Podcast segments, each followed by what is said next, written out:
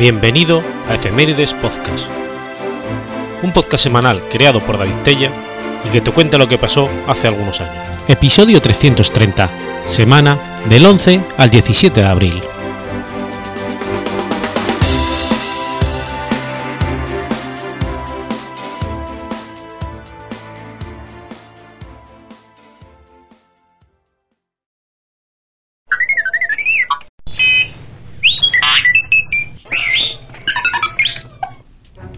11 de abril de 1241.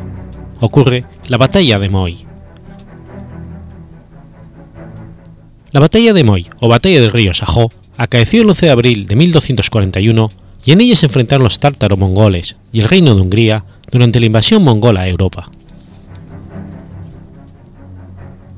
En 1223, el imperio mongol, en expansión, derrotó al ejército conjunto ruso-cumano en la batalla del río Kalka los cumanos se retiraron a Hungría, país que llevaba intentando convertirlos al cristianismo y expandir su influencia sobre estas tribus desde, hacía varias décadas. El rey húngaro, Bela IV, incluso había comenzado a utilizar el apelativo rey de los cumanos. Cuando estos refugiados, aproximadamente 200.000, buscaron asilo en su reino, parecía que al menos una parte había aceptado el dominio húngaro los mongoles los consideraban sus esclavos y veían a los húngaros como a sus rivales, por lo que consideraron la migración cumana como casus belli. En su ultimátum también culparon a Hungría de enviar espías. La amenaza tártara se abalanzó sobre Hungría en medio de un periodo de revueltas políticas. Tradicionalmente, la base del poder real lo constituían los vastos territorios pertenecientes al rey, bajo Andrés II, las donaciones de tierras por parte de la corona alcanzaron un nuevo máximo. Provincias enteras se traspasaron, e incluso el rey Andrés II dijo que la medida con la que medir la generosidad del rey no tiene medida. Después de que Bela IV heredara el trono de su padre, comenzó a reconfiscar las donaciones que hiciera y a ejecutar o expulsar a sus consejeros. Asimismo, denegó el derecho a los nobles a tener audiencias personales y solo aceptó peticiones por escrito de su Cancillería. Incluso retirar las sillas de la sala del Consejo para obligar a todo el mundo a que estuviera de pie en su presencia, lo que causó gran revuelo entre los nobles. Los refugiados cumanos hicieron que su posición mejorara y de paso acrecentó su prestigio entre los círculos eclesiales al convertirlos, pero también causó muchos contratiempos. Las costumbres de los cumanos, nómadas de tradición, resultaron incompatibles para convivir con los húngaros, ya sedentarios, y los nobles se quedaron anonadados cuando vieron que el rey apoyaba a los recién llegados y no a ellos. Los mongoles atacaron Europa con tres ejércitos. El primero penetró en Polonia para contrarrestar cualquier apoyo polaco, derrotando a Enrique II el Piadoso y a los caballeros teutónicos en la batalla de Leipzig una fuerza atacó por el sur, en Transilvania, derrotando a los boboidas y aplastando al ejército húngaro de Transilvania. Las principales fuerzas conducidas por Batu Khan y Subotai atacaron la misma Hungría por el paso fortificado de Bereke, aniquilando al ejército dirigido por el ordenador de Hungría el 12 de marzo de 1241. Bela IV comenzó a movilizar a sus huestes y envió sus tropas, incluidas las cumanas a Pest. Federico II Babenberg, duque de Austria y Estiria, también se unió a estos ejércitos para prestarles ayuda, así como un numeroso ejército de caballeros templarios bajo las órdenes del maestre Rembrandt de Bocón, quienes ya se hallaban en suelo húngaro desde hacía más de un siglo, teniendo estados en la región de Croacia y Dalmacia, otorgados por los reyes Emérico y Andrés II de Hungría. Igualmente, los ejércitos húngaros estaban asistidos por los caballeros hospitalarios Stefanes, una orden de caballería húngara independiente que había partido originalmente de la Orden de los Caballeros de San Juan de Jerusalén. Justo entonces, en conflicto entre cumanos y húngaros, se dio lugar a numerosos disturbios, en los que el can cumano Cotén, que había permanecido bajo la protección personal del rey, fue asesinado. Algunas fuentes señalan que el duque Federico instigó esta revuelta, aunque el papel que desempeñó es poco claro. Los cumanos creían que había sido traicionados y abandonaron el país con dirección al sur, saqueando todo su camino. La movilización realizada por el rey fue un completo desastre. Muchos contingentes no llegaron nunca a Pest, y otros fueron masacrados por los cumanos de renegados o por los mongoles antes de llegar. Muchos nobles rehusaron tomar parte en la campaña porque odiaban al rey y deseaban su caída. Apenas unos pocos creían que el ataque de los mongoles fuera una seria amenaza a la seguridad del reino y se consideraba que la falta de los cumanos era menor y normal. Esta actitud pudo haber contribuido a la muerte del can cumano Kuten. La vanguardia mongola alcanzó la ciudad de Pes el 15 de marzo y comenzó a realizar pillaje en el área circundante. El rey Bela prohibió a sus hombres que les atacasen, ya que su ejército aún no estaba listo. Aún así, el duque Federico hizo caso omiso y les atacó, derrotando a una pequeña partida de saqueo, de modo que Vela lo tildó de cobarde. Tras este heroico acto, Federico se retiró a sus posesiones.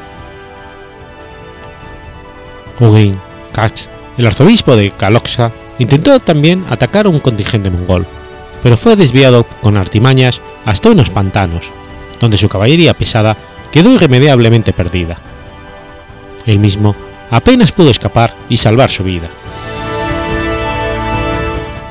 Finalmente, el rey decidió ofrecer batalla a los tártaros, pero estos comenzaron su retirada, lo que afirmó la opinión de los nobles de que aquellos no suponían una amenaza y que el comportamiento del rey no había sido precaución, sino cobardía. Tras una semana de marchas forzadas y ataques enemigos, el ejército húngaro alcanzó el río Sajo, entonces desbordado. Allí fue donde pararon para descansar y esperar refuerzos. El rey y sus aliados aún no sabían que el grueso del ejército mongol, que contaba con 20.000 y 30.000 hombres por los aproximadamente 15.000 del variopinto ejército húngaro, estaban presentes en el terreno boscoso de la orilla más alejada del Sajó. El precavido rey ordenó construir un campamento fuertemente fortificado con carretas. Es poco probable que los tártaros quisieran originalmente cruzar un río ancho y peligroso para atacar un campamento fortificado, sino que más bien el plan original fuera atacar a los húngaros mientras cruzaban el río, del mismo modo que en la batalla del río Calca. Sin embargo, nunca sabremos lo que los generales mongoles tenían en mente. Sabemos que un esclavo de los tártaros escapó hasta, que el campamento, hasta el campamento húngaro y que les avisó de que atacarían de noche el puente sobre el Sajó. Los húngaros aún seguían sin creer que fuera un ataque de gran escala, pero las tropas del príncipe Colomán, duque de Eslavania y hermano menor de Bela IV, y la fuerza del arzobispo Ugrin Katk junto con el maestre templario, dejaron el campamento para sorprender a los mongoles y defender el puente desprotegido. Llegaron a medianoche. El sol se había escondido a las 18 y 29, así que tuvieron que marchar 7 kilómetros en plena oscuridad. Es poco probable que los tártaros quisieran atacar de noche, ya que los arqueros a caballo evitan ese tipo de combates, pero sí querían cruzar el río para poder atacar al amanecer. Cuando Colomán y Ugin llegaron, encontraron a los mongoles desprotegidos y a medio cruzar el río, porque los obligaron a presentar batalla con éxito, consiguiendo una gran victoria en el puente. Los mongoles no esperaban en absoluto tropas de ballesteros, quienes infligieron numerosas bajas en sus fuerzas. Los húngaros dejaron a algunos soldados que guardasen el puente y regresaron al campamento, lo que hace pensar que aún no sabían que el grueso del ejército enemigo estaba allí. Cuando llegaron a su base, sobre las 2 de la mañana, celebraron la victoria. La inesperada victoria húngara obligó a los generales mongoles a modificar sus planes. El general Shekban fue enviado al norte, hacia un prado con una fuerza menor para cruzar el río y atacar por la espalda a la guardia del puente. Sobre las 4 de la mañana, cuando apenas comenzaban a despuntar el día, comenzaron a cruzar. Entretanto, Subotai se dirigió al sur para construir un puente secundario mientras los húngaros estuvieran enzarzados en el puente principal, aunque permitió a Batú desarrollar un plan en el que se utilizarían gigantescos lanzapiedras, algo que los húngaros probablemente nunca habían visto, con los que aniquilar a los ballesteros. Al amanecer, Batucán y siete de sus lanzapiedras atacaron las guardias húngaros del puente, quienes tras la llegada del Seiban y sus hombres se tuvieron que retirar. El grueso del ejército mongol consiguió cruzar el río cerca de las 8 de la mañana. Cuando los húngaros en retirada llegaron al campamento base, despertaron a los otros. Coloman Ugrin y el maestre templario salieron del mismo para enfrentarse a los atacantes, mientras que el resto permaneció allí creyendo que era otro ataque menor y que el príncipe Colomán se alzaría con la victoria de nuevo. Pero cuando el príncipe y el arzobispo presenciaron la horda de tártaros que se avecinaban, se dieron cuenta de que no era un ataque menor, sino una verdadera invasión de las fuerzas de choque del ejército asiático. Tras unos duros combates, resolvieron volver al campamento para reforzar las posiciones y unirse al grueso de las tropas. Estaban muy desilusionados, ya que el rey ni siquiera había despachado órdenes para preparar la batalla. Ugrin reprochó al rey por sus errores en el público y aunque finalmente el ejército húngaro avanzó, el retraso dio el tiempo suficiente a Batú para terminar de cruzar el Sajó. Entonces se entabló una fiera lucha. Los europeos sobrepasaban un número, en número a las tropas de Batú y estos no eran capaces de moverse con la rapidez acostumbrada por el río que estaba a sus espaldas. Una fuente chino-mongola menciona que Batú perdió 30 de los guardaespaldas y a uno de sus lugartenientes, Bakatu, y solo la determinación personal y la bravura de Batu hicieron que la horda no se rompiera y huyera del campo de batalla. En ese mismo momento, Subotai, que había retrasado por haber estado construyendo el puente, atacó el flanco de los húngaros, causándoles el pánico entre sus filas y obligándoles a retirarse. Es posible que los europeos pudieran haber defendido su campamento, pero su avance no fue efectivo, y estaban aterrorizados por las flechas incendiarias, lo que provocó numerosas muertes por el aplastamiento en el tropel que se formó en sus propias filas. Finalmente, los desmoralizados soldados se volvieron e intentaron escapar a través de un hueco que los mongoles dejaron a propósito, ya que sabían que a los soldados que huyeran se les puede matar más fácilmente que a los que se ven obligados a morir luchando por tener cortada la vía de escape. Sin embargo, las bajas mongolas habían sido tan numerosas que llegado a este punto, Batu no quería perseguir a los húngaros. Sabotai lo animó a hacerlo y finalmente atacaron con gran éxito. El arzobispo Ogrin murió en el combate, pero Kalman y Vela pudieron escapar, aunque las heridas del príncipe eran tan serias que falleció poco después. Los húngaros perdieron cerca de 10.000 hombres y no fueron capaces de reunir otro ejército con el que contener el resto de la horda. Tras la victoria, los tártaros se reagruparon y comenzaron el asalto sistemático del resto de la nación.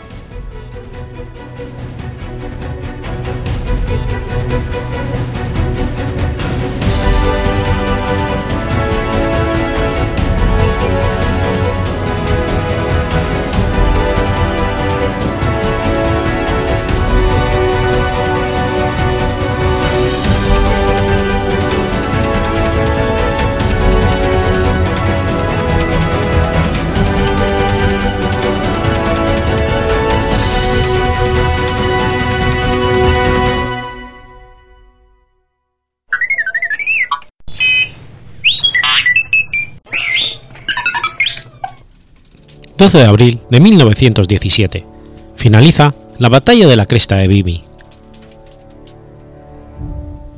La Batalla de la Cresta de Vimy fue una parte de la Batalla de Arras en la región norte paso de Calais de Francia, durante la Primera Guerra Mundial.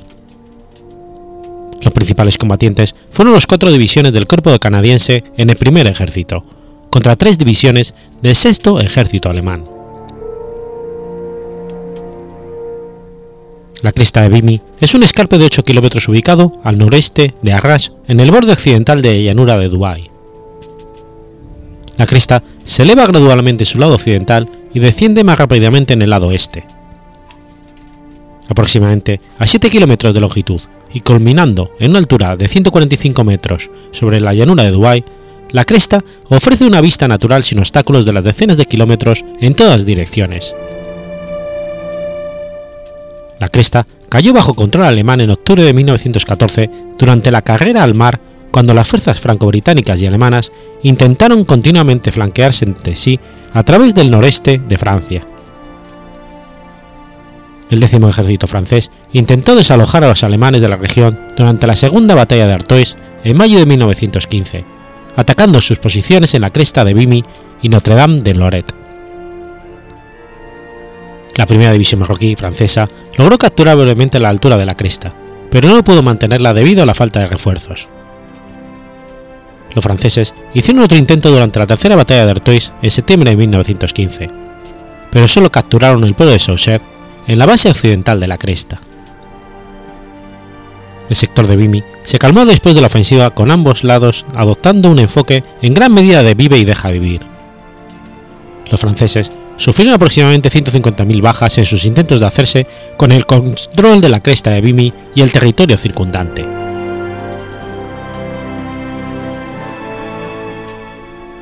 El 27 Cuerpo del Ejército Británico, a cargo del teniente general Julian Blind, relevó al décimo ejército francés en el sector en febrero de 1916, permitiendo a los franceses expandir sus operativos en Verdún.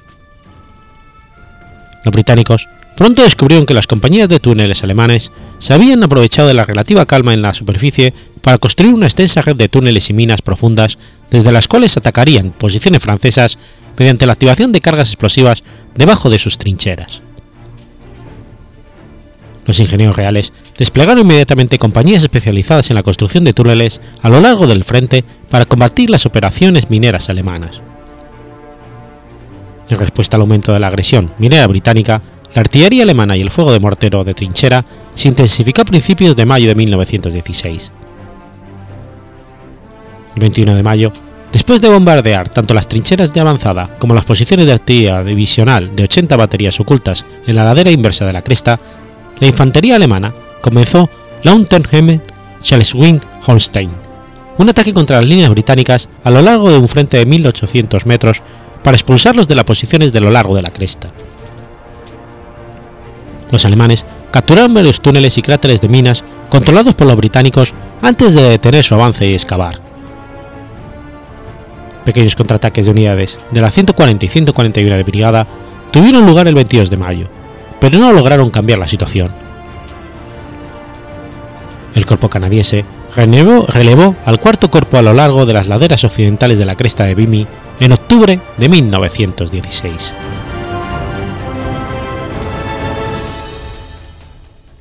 El 28 de mayo, Vine tomó el mando del cuerpo canadiense de manos del teniente general Edwin Alderson.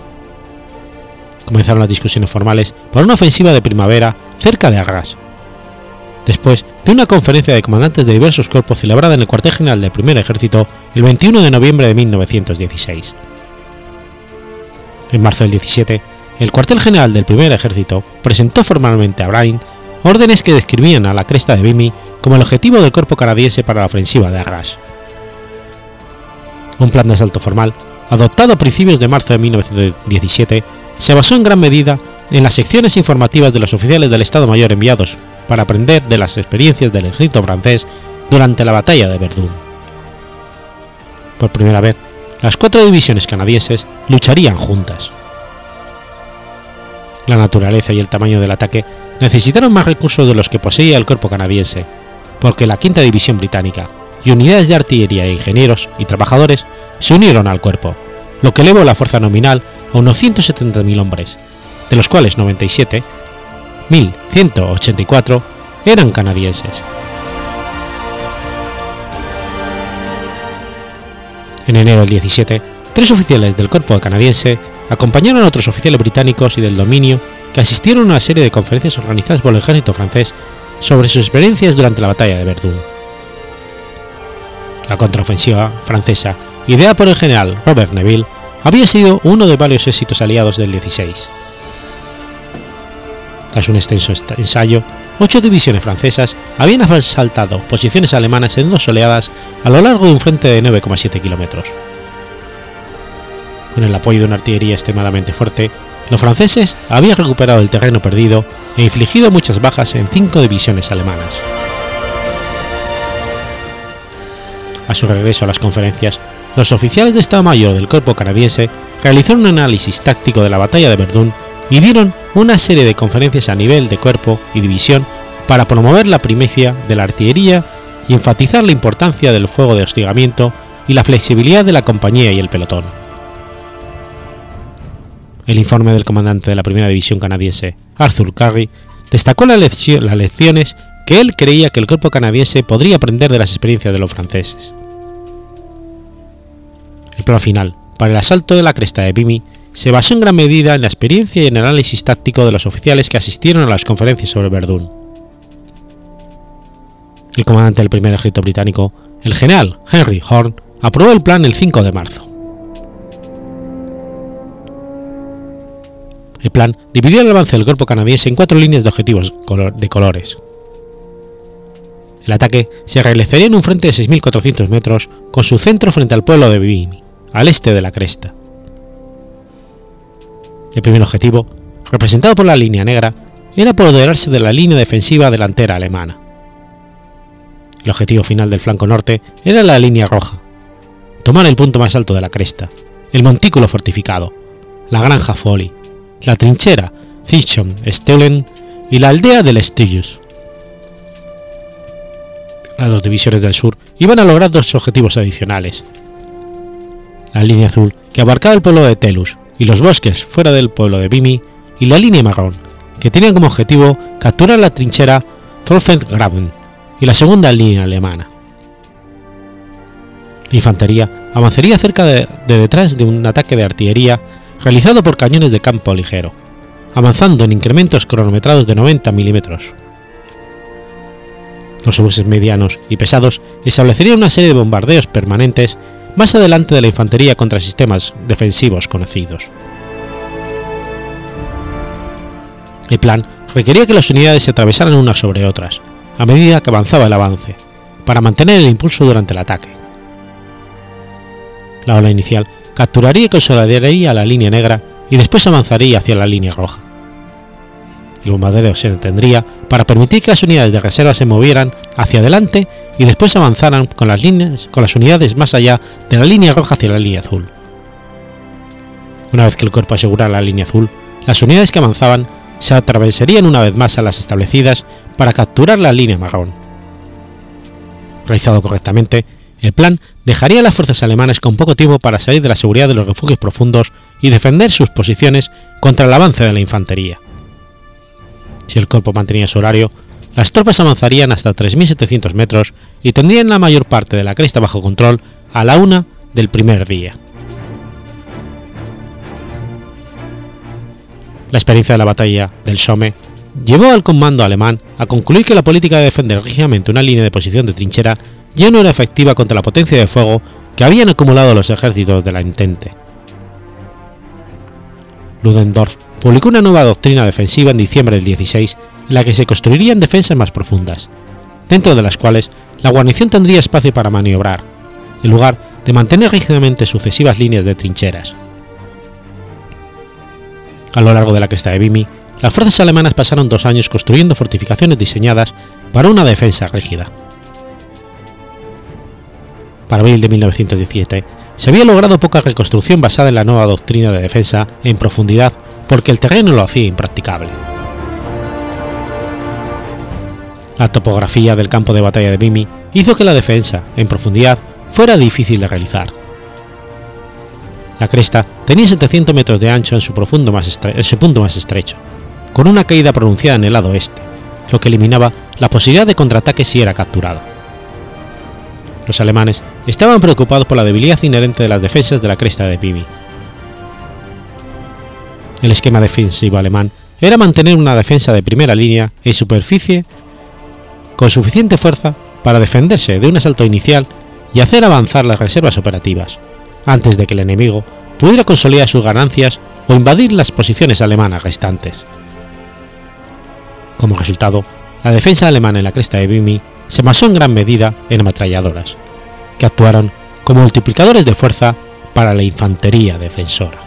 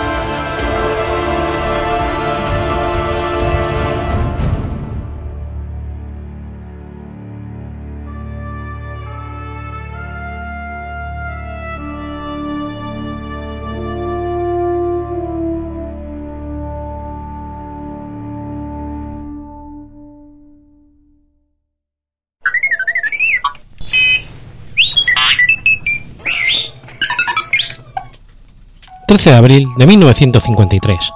La CIA lanza el programa de control mental MK Ultra. El proyecto MK Ultra, también conocido en ocasiones como Programa de Control Mental de la CIA, es el nombre en clave dado a un programa secreto e ilegal diseñado y ejecutado por la Agencia Central de Inteligencia de los Estados Unidos para la experimentación en seres humanos. El programa MK Ultra se inició por orden de Allen Dulles, el director de la CIA en 1953. El primer jefe del programa fue Sidney Gottlieb. El objetivo principal era producir una droga que obligara al sujeto a decir la verdad. Pero había aproximadamente 150 proyectos de investigación en el programa y aún no se conoce el propósito de todos ellos. La agencia gastó decenas de millones de dólares de entonces en estudios para controlar e influenciar la mente humana y así mejorar sus capacidades de extraer información de los individuos residentes, resistentes a los interrogatorios. Algunos historiadores creen que crear un sujeto tipo candidato manchú a través de técnicas de control mental era una de las metas de Mecha Ultra y otros proyectos de la CIA relacionados. Alfred McCoy afirmó que la CIA trataba de enfocar la atención de los grandes medios de comunicación en estos programas ridículos para distraerlos de las metas primarias de ellos, las cuales eran desarrollar métodos eficaces de tortura e interrogatorio. Estos autores citan como un ejemplo el hecho de que los manuales de interrogación CUBARC de la CIA se refieren a estudios de la Universidad McGill y la mayor parte de las técnicas a las que se refiere CUBARC son exactamente las mismas que Ewen Cameron usó en sus proyectos de prueba, privación sensorial, drogas y aislamiento. Algunos de los elementos usados en el programa eran la radiación y la droga LSD. También se usaron los barbitúricos y las anfetaminas simultáneamente, un proceso que se abandonó porque la muerte del interrogado era demasiado frecuente. Se utilizaban también muchas otras drogas. Los sujetos de las pruebas eran empleados de la CIA, miembros de los servicios militares, médicos y otros agentes del gobierno, indigentes, prostitutas, pacientes con enfermedades mentales y miembros del público, muchas veces sin que los involucrados supieran lo que se hacía con ellos ni se solicitara su consentimiento. El proyecto Mecha Ultra consumía el 6% de los fondos de la CIA en 1953. No se tiene muy claro cuáles fueron las drogas utilizadas en este proceso. Se tiene más en cuenta que fueron las drogas las que causaban mayor daño cerebral, obligando al sujeto de prueba a ver cosas y hacer lo que la CIA quisiera. La droga que sí que se podría afirmar que se utilizaba fue el ya conocido LSD, que fue una droga psicodélica usada en lavados de cerebro. Los experimentos incluían la administración del LSD a empleados de la CIA, militares, médicos y otros agentes del gobierno, con el fin de estudiar sus reacciones.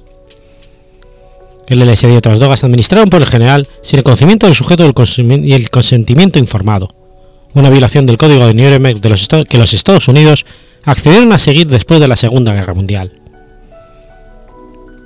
Los esfuerzos para reclutar a los sujetos eran a menudo ilegales. Incluso se deduce el hecho de que las drogas estaban siendo administradas.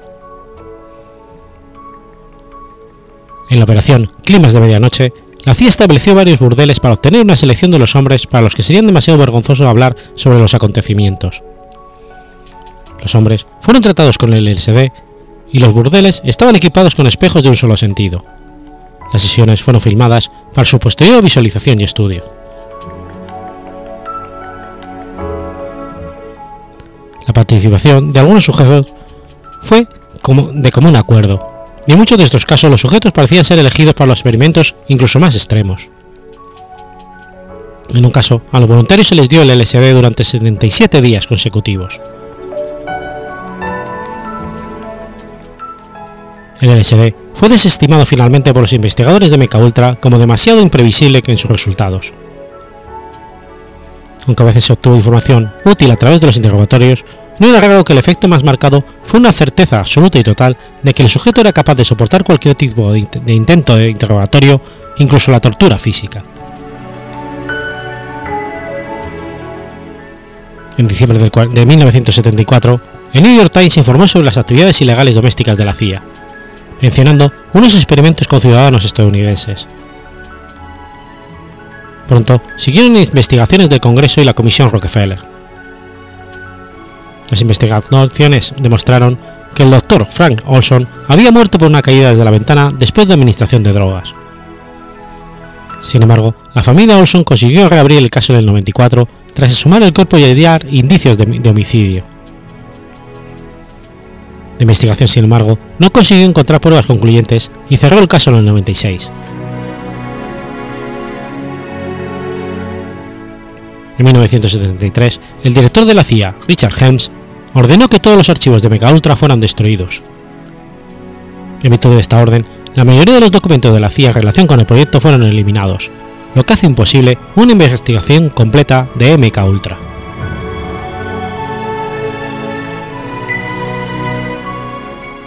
En diciembre del 74, el New York Times informó de que la CIA había llevado a cabo actividades ilegales dentro de los Estados Unidos, incluidos experimentos sobre ciudadanos estadounidenses. Ese informe provocó investigaciones del Congreso de los Estados Unidos que formó a tal efecto la Comisión Church, así como la formación de una comisión presidencial conocida como la Comisión Rockefeller, que investigó las actividades domésticas de la CIA, el FBI y las agencias relacionadas con la inteligencia de los militares. En verano de 1975, el informe de la Comisión Church y el de la Comisión Rockefeller hicieron público por primera vez que la CIA y el Departamento de Defensa habían llevado a cabo experimentos con seres humanos conscientes e inconscientes, como parte de un amplio programa sobre la influencia y control del comportamiento humano mediante el uso de psicofármacos como el LSD y la mescalina, y otras sustancias químicas y biológicas y, otros medios psicológicos. También reveló que al menos una persona había muerto después de la administración del LSD. Mucho de lo que el Comité Church y la Comisión Rockefeller aprendieron acerca del programa MK Ultra estaba contenido en un informe, preparado por la Oficina del Inspector General en 1963, que había sobrevivido a la destrucción de los registros ordenados en el 73. Sin embargo, contenía pocos detalles. La comisión investigadora Church concluyó que el previo consentimiento fue obviamente algo que no se obtuvo de ninguno de los sujetos. El comité tomó nota de que los experimentos auspiciados por estos investigadores colocaron en tela de juicio la decisión de los, de los organismos de no fijar directrices para los experimentos. Siguiendo las recomendaciones de la Comisión Church, el presidente Gerald Ford, en el 76, emitió la primera orden ejecutiva sobre actividades de inteligencia que, entre otras cosas, prohibía la experimentación con drogas en seres humanos, excepto con el consentimiento informado, por escrito y con el testimonio, una vez de una parte desinteresada de cada sujeto humano, y de conformidad con las directrices emitidas por la Comisión Nacional. A causa de las revelaciones sobre los experimentos de la CIA, surgieron historias similares en relación con los experimentos del ejército de los Estados Unidos. En el 75, el secretario del ejército dio instrucciones al inspector general del ejército para llevar a cabo una investigación. Entre las conclusiones del inspector general está la existencia de un memorando escrito en el 53 por el entonces secretario de Defensa Charles Erwin Wilson. Estos documentos muestran que la CIA participó con al menos dos de los comités del Departamento de Defensa durante el 52. Estos hallazgos del comité condujeron a la emisión del memorando Wilson, que ordenaba, de acuerdo con los protocolos del Código de Nuremberg, que solo se utilizaran voluntarios para operaciones experimentales en las Fuerzas Armadas de los Estados Unidos. En respuesta a la investigación del inspector general, el memorando de Wilson fue desclasificado en agosto del 75. Con respecto a las pruebas de drogas en el ejército, el inspector general encontró que las pruebas reflejaban claramente que todas las consideraciones médicas posibles fueron observadas por los investigadores profesionales en los laboratorios de investigación médica. Sin embargo, el inspector general también encontró que los requisitos exigidos por el memorando Wilson del 53 habían sido solo parcialmente ejecutivos, efectivos. Llegó a la conclusión de que los voluntarios no fueron informados plenamente según era necesario, antes de su participación, y los métodos de adquisición de los servicios, en muchos de los casos, no parecían haber estado de acuerdo con la intención de las políticas de la Secretaría que regían el uso de voluntarios por parte del Ejército para la investigación. 1977, durante una audiencia celebrada por el Comité Senatorial Selecto de Inteligencia para profundizar en MK Ultra, el almirante Stanfield Turner, exdirector de Inteligencia Central, reveló que la CIA había encontrado un conjunto de registros que constaban de unas 20.000 páginas, que habían sobrevivido a las órdenes de destrucción del 73, por haber sido almacenados en un centro de registro al que no se suele aplicar para obtener documentos. Estos archivos se referían al financiamiento de proyectos de Mecha Ultra y como tal contenían algunos detalles de esos proyectos, pero se supo mucho más de ellos que el informe del inspector general del 63. En Canadá, el tema tardó mucho más tiempo en aflorar, llegando a ser ampliamente conocido en el 84 en un programa noticioso de la CBC llamado El Quinto Estado. Se supo que no solo la CIA había financiado los esfuerzos de Cameron, sino tal vez incluso más chocante que el gobierno canadiense fue plenamente consciente de ello, y había prestado más tarde otros 500.000 dólares en fondos para continuar los experimentos. Esta revelación descarriló en gran medida los esfuerzos de las víctimas por demandar a la CIA como sus homólogos en Estados Unidos, y el gobierno canadiense finalmente llegó a un arreglo extrajudicial indemnizando con 100.000 dólares a cada una de las 127 víctimas. La Oficina de Contabilidad General de los Estados Unidos emitió un informe el 28 de septiembre del 94 en el que declaró que entre el 40 y el 74 el Departamento de Defensa y otras agencias de seguridad nacional estudiaron a miles de seres humanos en ensayos y experimentos que usaron sustancias peligrosas. Habida cuenta de la destrucción intencional de la CIA de la mayoría de los registros, su incapacidad para seguir protocolos informados de consentimiento con miles de participantes, la naturaleza incontrolada de los experimentos y la falta de datos de seguimiento, el impacto total de los experimentos de Mecha Ultra, incluidos los mortales, nunca será conocido.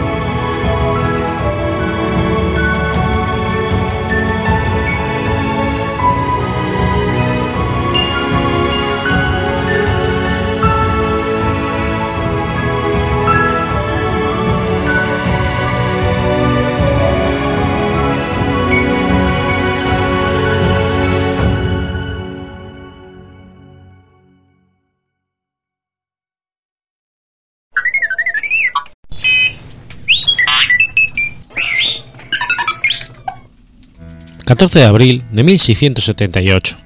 Nace Abraham Darby. Abraham Darby fue el primero y más conocido de tres generaciones del mismo nombre, perteneciente a una familia de coqueros ingleses, que representó un papel primordial durante la Revolución Industrial. Abraham Darby era hijo de John Darby, un granjero independiente y cerrajero, y de su esposa Anne Bayleys. Nació en Breast Nest, Gunsetton, cerca de Sedgley, Staffordshire, justo en el límite del condado de Dudley. Descendía de la nobleza, ya que su bisabuela Jane fue hija ilegítimo de Edward Sutton, Keaton, barón de Dudley. La bisabuela de Abraham era hermana de Dudley, otro hijo ilegítimo de Stewart Sutton, de quien se dice que fuera el primer inglés en fundir hierro usando coque como combustible. Desafortunadamente, el hierro producido por Dudley no era de buena calidad, pero aún así, el conocimiento del éxito parcial de este familiar, dos generaciones antes, probablemente inspirara, inspirara a Dudley en esta novedosa forma de fundido. Darby fue aprendiz en Birmingham de Johann French, malteador y compañero cuáquero. French animó a Darby a convertirse en un miembro activo de la Sociedad de los Amigos y así siguió siéndolo durante toda su vida. En 1699, cuando había completado su aprendizaje, se casó con Mary Sargent y se trasladó a Bristol, donde se estableció como malteador. Abraham y Mary tuvieron diez hijos, de los cuales cuatro sobrevivieron hasta la edad adulta. El mayor, también llamado Abraham, continuó con el negocio paterno al alcanzar la edad suficiente. Había una pequeña comunidad de coqueros en Bristol, y Darby pronto se ganó entre ellos una reputación gracias a su talento y espíritu emprendedor. En 1702, Darby se unió junto con otros tantos compañeros cuáqueros para formar el Bristol Brass Works Company, situada en la región de Baptist Mills, en Bristol. En aquella época había una olla de latón en todos los hogares. Estas ollas se importaban desde Holanda y eran tan caras que se heredaban de una generación a otra.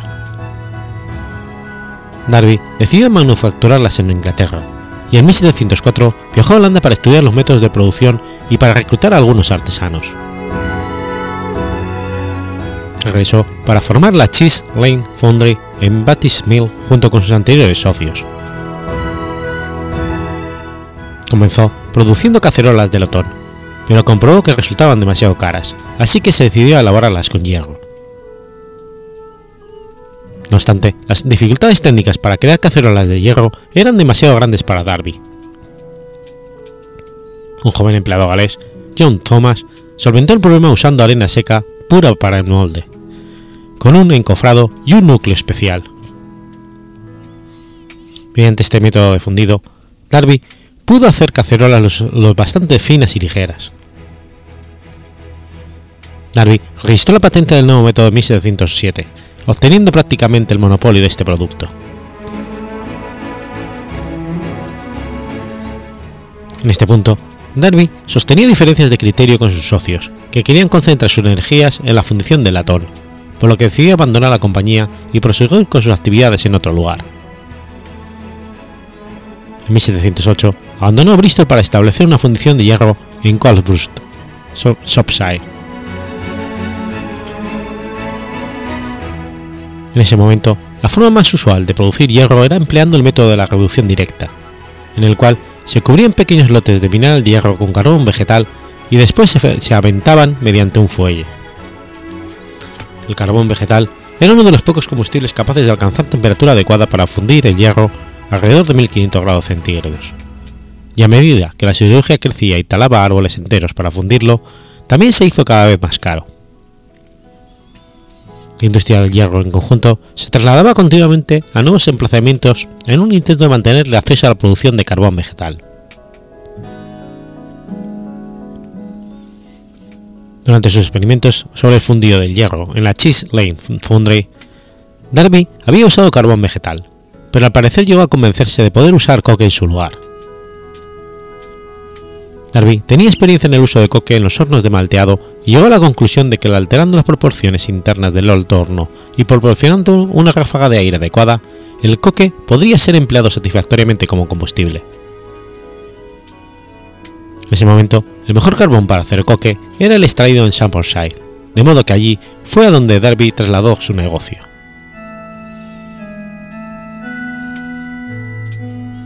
En Calbrookdale hubo un alto horno desde 1638 que usaba carbón vegetal como combustible, pero una explosión lo había destruido parcialmente y aún no había sido reparado.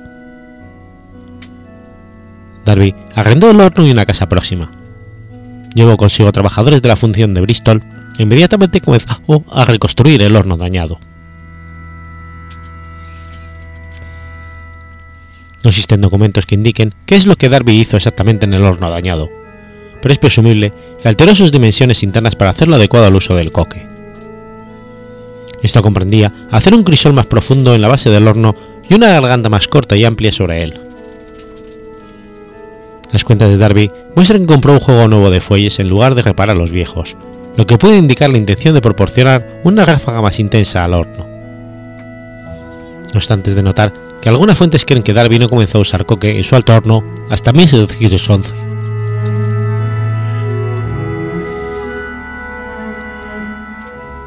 el horno fue usado por primera vez el 10 de enero de 1709 con resultados satisfactorios. A Darby posteriormente le ayudará el hecho de que el carbón de Shropshire que empleaba contenía poco azufre. Otra ventaja de usar coque como combustible era que no hacía falta colocarlo en capas entre el mineral hierro como con el carbón vegetal, ahorrando de este modo tiempo y trabajo, y trabajo en la preparación.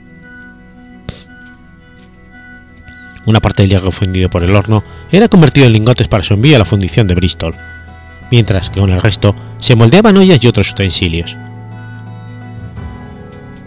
Este primer horno fue seguido por otros y continuó con el batido de útiles que se vendían en los alrededores. El hierro producido por Darby era de la suficiente calidad como para ser empleado en la elaboración de hierro forjado, pero en aquella época existía la creencia en el negocio de que el hierro elaborado con coque contenía demasiadas impurezas. Debido a esto, Darby se concentró en crear fundiciones y expandir más su negocio. En 1712, Darby se, ofreció para instruir a William Rayson, compañero cuáquero y siderúrgico, en las técnicas con coque, pero al parecer, Rawlinson rechazó su oferta. La producción en el alto horno de Derby aumentó hasta que en 1715 decidió construir un segundo alto horno de mayores proporciones. Este tenía una capacidad de 12 toneladas de hierro por semana, a diferencia de las 5 a 7 toneladas del horno anterior. No se sabe con certeza si este horno comenzó a producir antes de la muerte de Darby. Abraham Darby murió en su hogar, en Maldy Court, en 1717 tras pasar un año de convalecencia. Tan solo contaba con 39 años de edad. Había construido una casa para él, en Colderade, pero no vivió lo suficiente como para ocuparla, siendo enterrado en el cementerio cuáquero de Brocheley, en Shropshire.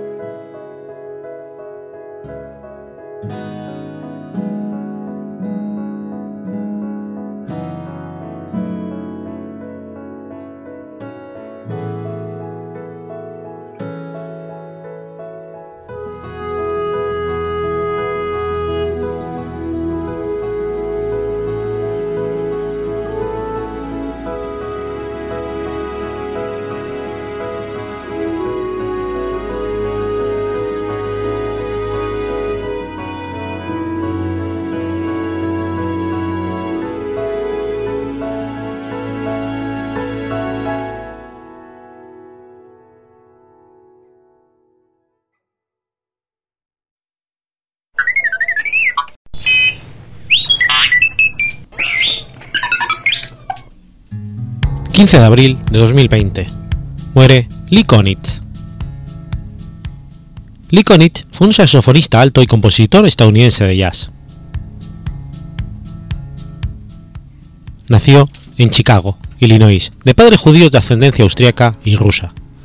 A los 11 años, Konitz recibió su primer instrumento que fue un clarinete. Sin embargo, más tarde dejó este instrumento a favor del saxo tenor. Finalmente se pasó al tenor, del tenor al alto. Sus influencias entonces eran las grandes bandas, a las que él y su hermano escuchaban en la radio, en especial la de Benny Goodman. Konitz comenzó su carrera profesional en 1945 con la banda Teddy Powell, como reemplazo de Charlie Ventura. Un mes después, la banda se separó. Entre 1945 y 1947 Trabajó de vez en cuando con Jerry Wald. En 1946 conoció al pianista Lenny Tristano y ambos trabajaron juntos en un pequeño bar de cócteles. El pianista y teórico Lenny Tristano es el responsable de añadir al jazz recursos como efectos politonales y contrapuntísimos propios de músicos clásicos como Stravinsky. Después trabajó con Claude Thorin en 1947, con Gil Evans arreglando y Jerry Mulligan como compositor. Participó en la banda de Miles Davis en septiembre del 48 y grabó con Davis el álbum Bird of the Cold, que la discográfica tardó siete años en editar. La presencia de Con y otros músicos blancos en el grupo influenció a algunos intérpretes negros, muchos de los cuales estaban desempleados en ese momento, pero Davis rechazó sus críticas. En el 47, Lee Konitz comenzó a sumarse a las reuniones del apartamento neoyorquino de Gil Evans que planteaba la manera de incorporar al jazz los avances de la música clásica contemporánea. Gil Evans vivía al lado de la calle 52, que con sus clubes de jazz representaba el bebop de Charlie Parker y Dizzy Gillespie. Como explica el historiador Ted Gioia, los asistentes intentaban crear una gama de herramientas que sirvieran para cambiar el sonido de la música contemporánea valiéndose de una rica paleta de armonías, muchas de las cuales provenían de los compositores impresionistas europeos. Exploraban nuevas texturas instrumentales, prefiriendo combinar las voces de los instrumentos de viento en lugar de ponerlos entre sí, como tradicionalmente hacían las big bands. Ralentizaban los tempi de la música y adoptaban un enfoque más lírico de las improvisaciones. Su debut como líder también llegó en el 49 con la grabación del álbum Subconsciously. Rechazó la oportunidad de trabajar con Goodman en el 49, una decisión que lamentaba. Charlie Parker le prestó apoyo el día en el que el hijo de Connick nació en Seattle, Washington, mientras él estaba en Nueva York. Los dos eran en realidad buenos amigos, y no los rivales que algunos críticos de jazz los hicieron ser. A principios de los 50, Konitz grabó y giró con la orquesta de Sans Cannon, pero siguió grabando bajo su propio nombre. En el 61 grabó Motion of Jones en el batería y Sonny Wallace en el bajo.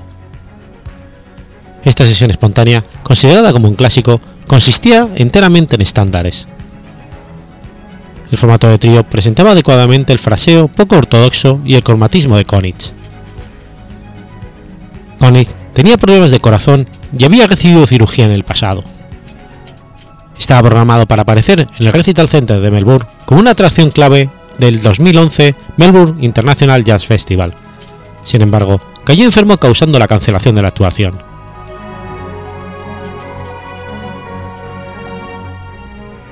Falleció a los 92 años el 15 de abril de 2020 en el Hospital Lenox Hill de Nueva York, a causa de una neumonía relacionada con la enfermedad COVID-19.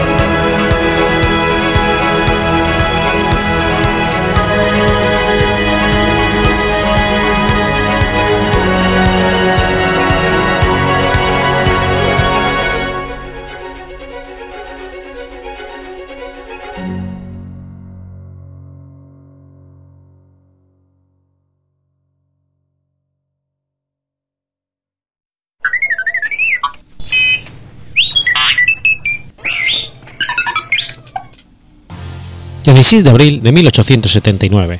Muere Bernadette Subiroes. María Bernada Subiros, más conocida como Bernadette Subiros, fue una pastora, mística y religiosa francesa canonizada por la Iglesia Católica en 1933. Bernadette nació el 7 de enero de 1844. Sus padres fueron François Subiros y Luis Casterot. Fue bautizada en San Pablo, la parroquia local el 9 de enero de 1844, primer aniversario del matrimonio religioso de sus padres. Bernadette era la mayor de nueve hermanos, de los cuales solo algunos sobrevivieron a los primeros años de vida. por la condición de extrema pobreza de los padres, vivían en un viejo sótano en un molino húmedo y miserable. Su padre, François Subirós, tenía por empleo en el momento de las apariciones juntar la basura del pueblo y del hospital. Su oficio era molinero, pero el escasez de trabajo hacía imposible desempeñarlo. Su madre, Luis Casterot, era una mujer piadosa y preocupada por sus hijos que ocasionalmente trabajaba de costurera. Corrían tiempos difíciles en Francia y la familia de Bernadette vivía en pobreza extrema, particularmente desde que ella cumplió 10 años. Primero, su padre Francisco perdería un ojo en un accidente de trabajo y quedaría tuerto. Luego, el panadero de Lourdes lo acusó de haber robado sacos de harina, motivo por el cual pasaría una semana en la cárcel. Toda la región padeció años de graves sequías que provocarían pérdidas de cosechas. Al no haber trigo, cerraron muchos molinos. Además, aparecieron los molinos de vapor, que se impusieron a los tradicionales de agua. Desde pequeña, Bernadette tuvo una salud delicada.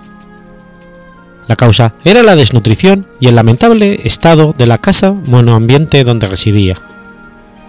Durante su niñez, el cólera causó 38 muertos y centenares de afectados en Lourdes. En otoño de 1855, esa enfermedad atacó a Bernadette dejándola sumamente debilitada. Más tarde contrajo asma.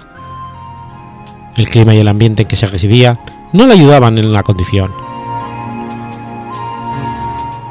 Llegó a vivir algunos años en una celda de una antigua prisión de Lourdes, por entonces fuera de uso, llamado Cachot, de 4 por 4 metros, en la calle des Petits Fosses, cedido por su propietario, un primo del padre llamado Am Sejus, a causa de la extrema pobreza de la familia Subirós. La familia fue entonces señalada en el pueblo como los que viven en el calabozo. Había conocido la miseria hasta pasar hambre y ver a sus hermanos repartirse un mendrugo de pan. Bernadette tenía que pedir ropa prestada cuando lavaba la propia. Cuando los demás niños de su edad asistían a la escuela, ella debía cuidar a sus hermanos menores o guardar en el monte ovejas ajenas. Hasta los 16 no aprendió a leer ni a escribir. Aún así, estaba empeñada en recibir la primera comunión. Por las noches, después de largas horas de labor, la niña repetía las fórmulas del catecismo. El maestro le decía a sus padres, le cuesta retener de memoria el catecismo porque no sabe leer, pero pone mucho empeño. Es muy atenta y piadiosa. El 11 de febrero de 1858 y durante seis meses, Bernadette recibió revelaciones de la Virgen María en la advocación de la Inmaculada Concepción en la pequeña gruta de Masséville. El lugar estaba conformado por una roca que cubría una gruta alargada, de unos 8 metros de ancho. Aquel jueves 11 de febrero se había terminado la leña en la casa y Bernadette se ofreció a ir a recoger, a la vera del torrente Grave, con su hermana Ton y Juan Navaez, a que llamaban Bolón. Las tres niñas descendieron hasta Masséville. Según su relato, Bernadette oyó un fuerte rumor de viento, pero al volverse vio que todo estaba tranquilo y que los árboles no se habían movido. Por segunda vez oyó el mismo rumor. Entonces, en el interior de la gruta, vio a una jovencita. La joven, a quien Bernadette comenzó llamando aquella y después señora, se le presentaría 18 veces. En la tercera aparición, el 18 de febrero, Bernadette le preguntó su nombre. La señora no se lo dijo de momento y le propuso una cita diaria durante 15 días del 19 al 24 de febrero, tuvieron lugar las apariciones cuarta y octava. La señora y Bernadette se hablaron en confidencia, mientras las autoridades acusaban a la pequeña joven de perturbar el orden público y la amenazaban con enviarla a la cárcel.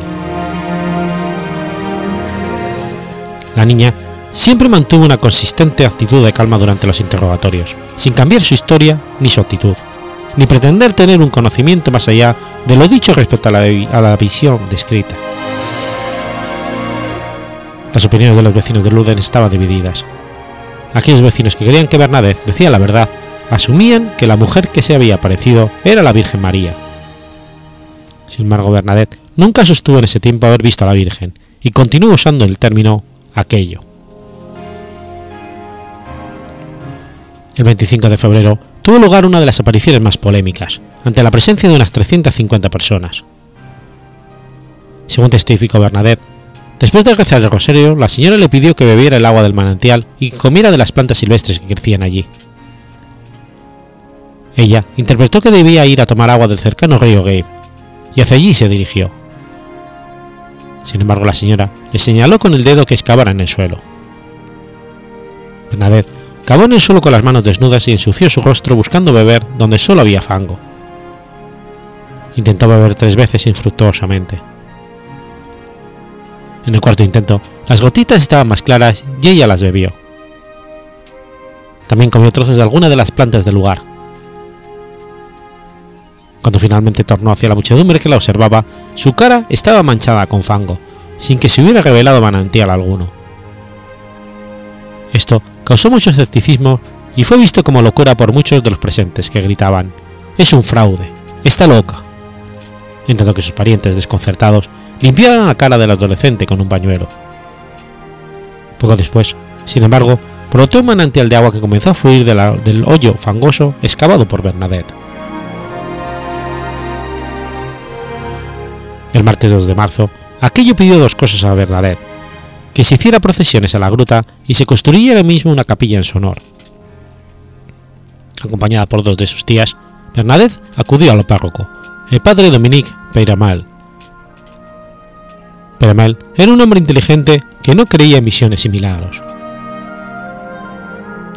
Edificar una capilla, pero en honor a quién, preguntaron los clérigos a quienes Bernadette refirió el coloquio. La señora le revelaría su identidad en su decimosexta aparición, el 25 de marzo, en términos que Bernadette no comprendió. Yo soy la Inmaculada Concepción. La revelación sucedió después de más de una hora durante la cual tuvo lugar el segundo de los llamados milagros del cirio. Bernadette sostenía un cirio encendido. Durante la visión, el cirio se consumió y la llama habría entrado en contacto directo con su piel por más de 15 minutos, sin que se produjera en ella ningún signo de dolor o daño tisular. Fueron testigos de ello numerosas personas, entre ellos el médico de la ciudad, el doctor Pierre-Romain Dussault, que tomó el tiempo y posteriormente lo documentó. Se sucedieron interrogatorios permanentes e incisivos de parte de diferentes autoridades civiles francesas y autoridades eclesiásticas de la Iglesia Católica. En efecto, Bernadette poseía poca instrucción, como la mayoría de los de su pueblo, y las dudas acerca de su capacidad para haber leído o inventado semejantes palabras valieron la atención del sacerdote del lugar.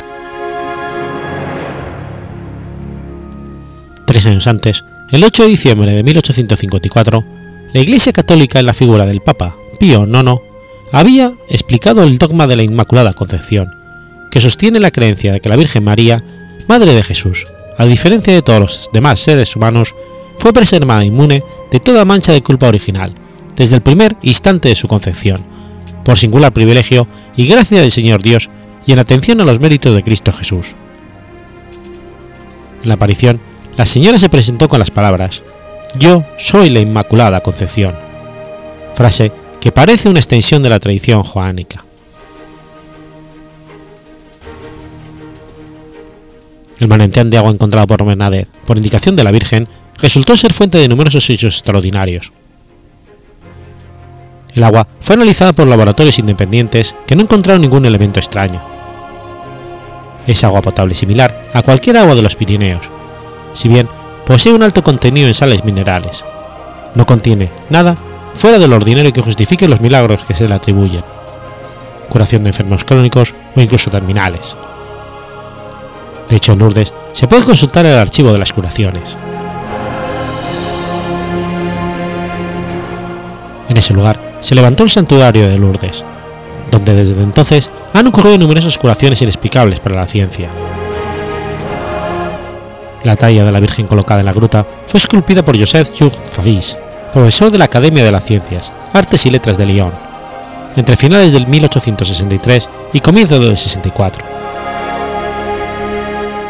En referencia a la Virgen, Bernadette solía decir, jamás he visto mujer tan hermosa. El artista debió realizar distintas correcciones a su obra, en la que Bernadette no reconocía a la señora de las apariciones. Ya en otras ocasiones, ante los modelos de estatua sobre los que se le había pedido su opinión, Bernadette había exclamado: Madre mía, ¿cómo os desfigura? Cuando vio la imagen terminada que representaba la Inmaculada Concepción esculpida en mármol de Carrara, Bernadette dijo: Sí, esta es hermosa, pero no es ella. En efecto, la estatua no refleja la sonrisa, la sencillez, la humildad, la belleza y la naturalidad que Bernadette señalaba que tenía la Virgen.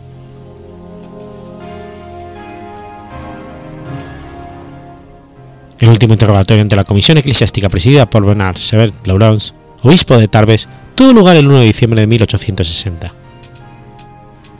El anciano obispo terminó emocionado al repetir Bernadette el gesto y las palabras que la Virgen hiciera el 25 de marzo de 1858. Yo soy la Inmaculada Concepción. El 18 de enero de 1862, el anciano obispo de Tarbes publicó la carta pastoral con la cual declaró que la Inmaculada Madre de Dios se había aparecido verdaderamente Bernadette. Tras las apariciones, a partir del 15 de julio de 1860, Bernadette fue acogida en el Hospital de las Religiosas Hermanas de la Caridad de Nevers. Bernadette dejó la casa y permaneció como enfermera dos años entre ellas. En agosto de 1864 solicitó ser admitida en la comunidad de Hermanas de la Caridad de Nevers y en julio de 66 comenzó su noviciado en dicha congregación. En septiembre de ese año, el asma de que siempre había padecido se agravó.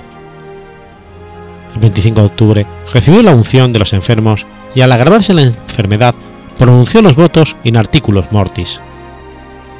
Sus fuerzas estaban al límite de modo que al no poder pronunciar la fórmula Monseñor Forcade la pronunció en nombre de ella. En 1867 se recobró y el 30 de octubre de ese año hizo su profesión religiosa de las manos de, Monseñor Forcade.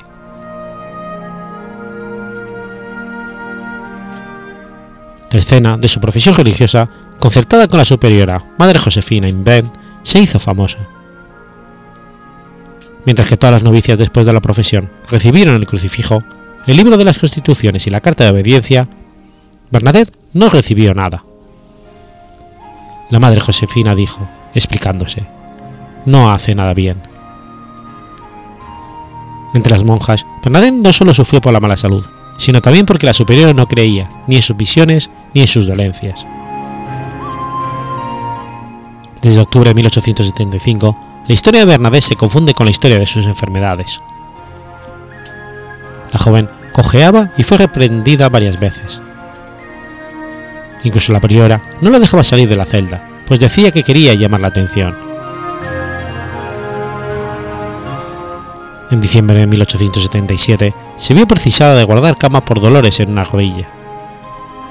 En febrero del año siguiente tuvo una recaída de asma y sufrió vómitos de sangre.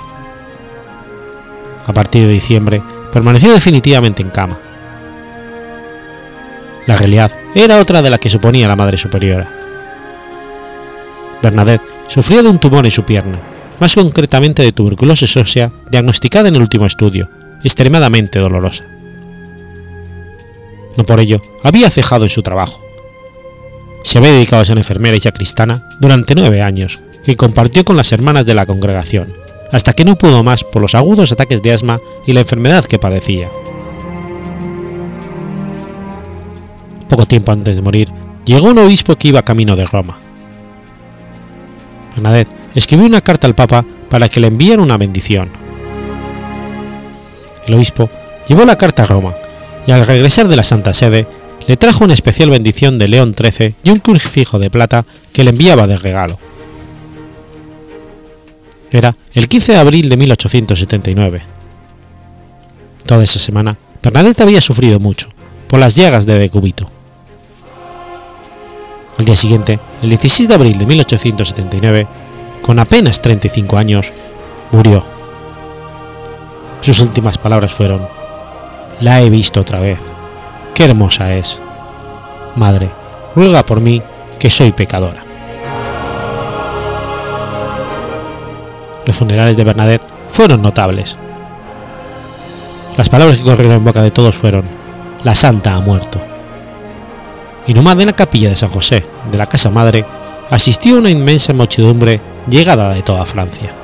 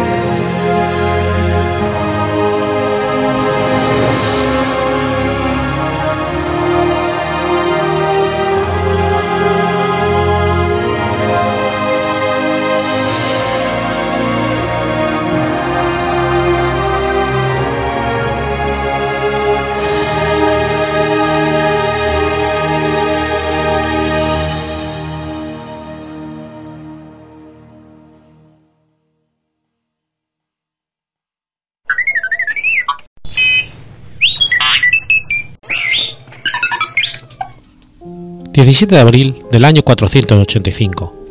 Muere Procio. Procio, llamado el sucesor o diácono, fue un filósofo neoplatónico griego, el representante más importante de la escuela neoplatónica de Atenas, junto a Plutarco de Atenas, Siriano y Dominico. Fue a su vez uno de los últimos grandes filósofos clásicos. Procio nació el 8 de febrero del año 412 en Constantinopla, dentro de una rica familia de origen licio. Fue criado en la ciudad de Janto, en Licia. Estudió retórica, filosofía y matemáticas en Alejandría, donde comenzó a seguir la carrera de jurista de su padre. Volvió a Constantinopla, donde ejerció con éxito su profesión, pero decidido a dedicarse por entero a la filosofía, regresó a Alejandría para estudiarla con el filósofo académico Olimpodoro el Viejo y matemáticas con Herón. Insatisfecho con la vida intelectual de Alejandría, se dirigió a Atenas, centro intelectual del mundo occidental en la época. Allí, en el 431, estudió en la escuela neoplatónica con maestros como Plutarco de Atenas, Siriano y Asclepiginia. Sucedió a Siriano como cabeza de la academia y a su muerte fue sucedido a su vez por Marino de Nápoles. Dicha escuela formó parte de un conjunto más amplio de nuevas escuelas neoplatónicas, la escuela siria, la de Pérgamo, la de Atenas, la de Alejandría y los neoplatónicos de Occidente Latino. Después de la creación del neoplatonismo por parte de Plotino, tres seguidores de este destacaron en la expansión de dicha corriente filosófica: Porfirio, Jamblico y Proclo. Porfirio fue el más intelectual, centrándose en los elementos filosóficos del neoplatonismo. Sin embargo, Jamblico y Procio se atrevieron a vincular la filosofía neoplatónica con las diferentes teologías y movimientos religiosos de la época. En esa labor, el que destaca por la amplitud de su visión ontológica es Procio.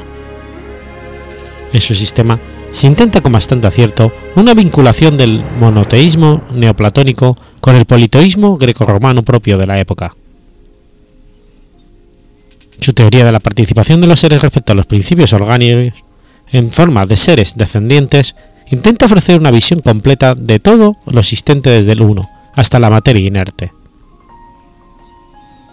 Es peculiarmente destacable el papel generativo de los diferentes dioses, que en absoluto estorba en su sistema racional. Su obra fundamental es Elementos de Teología, obra por cierto muy leída en Hegel, según indica él mismo. La influencia de esta obra en la fenología del espíritu de Hegel resulta tras una lectura atenta más que evidente. Durante la Edad Media y a partir del siglo XII circuló una versión resumida y el latín de los elementos de teología, en este caso con el nombre de Liber Causis y siendo tributo equivocadamente a Aristóteles. La obra tuvo un gran peso sobre el desarrollo de la filosofía y teología medieval, tanto en el ámbito cristiano como en el ámbito musulmán. Fue por tanto un neoplatónico griego y uno de los últimos grandes filósofos griegos que decía ser descendiente de Niconamo de Gerasa. desarrolló uno de los sistemas neoplatónicos más elaborados y complejos.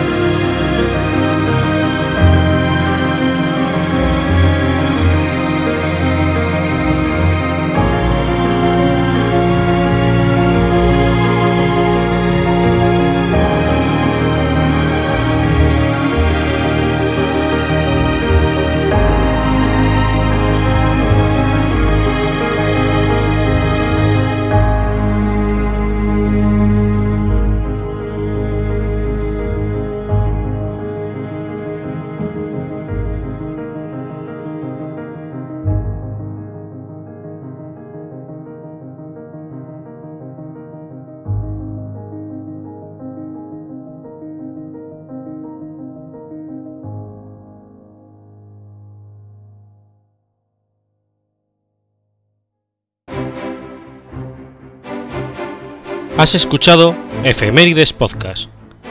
Si quieres ponerte en contacto conmigo, puedes hacerlo por Twitter a la cuenta arroba efemeridespod o mi cuenta personal, arroba telladavid, o por correo electrónico a la dirección efemeridespod.gmail.com. También puedes visitar la página web efemeridespodcast.es. Y recuerda que puedes suscribirte por iTunes y por iBox, y tienes un episodio nuevo cada lunes.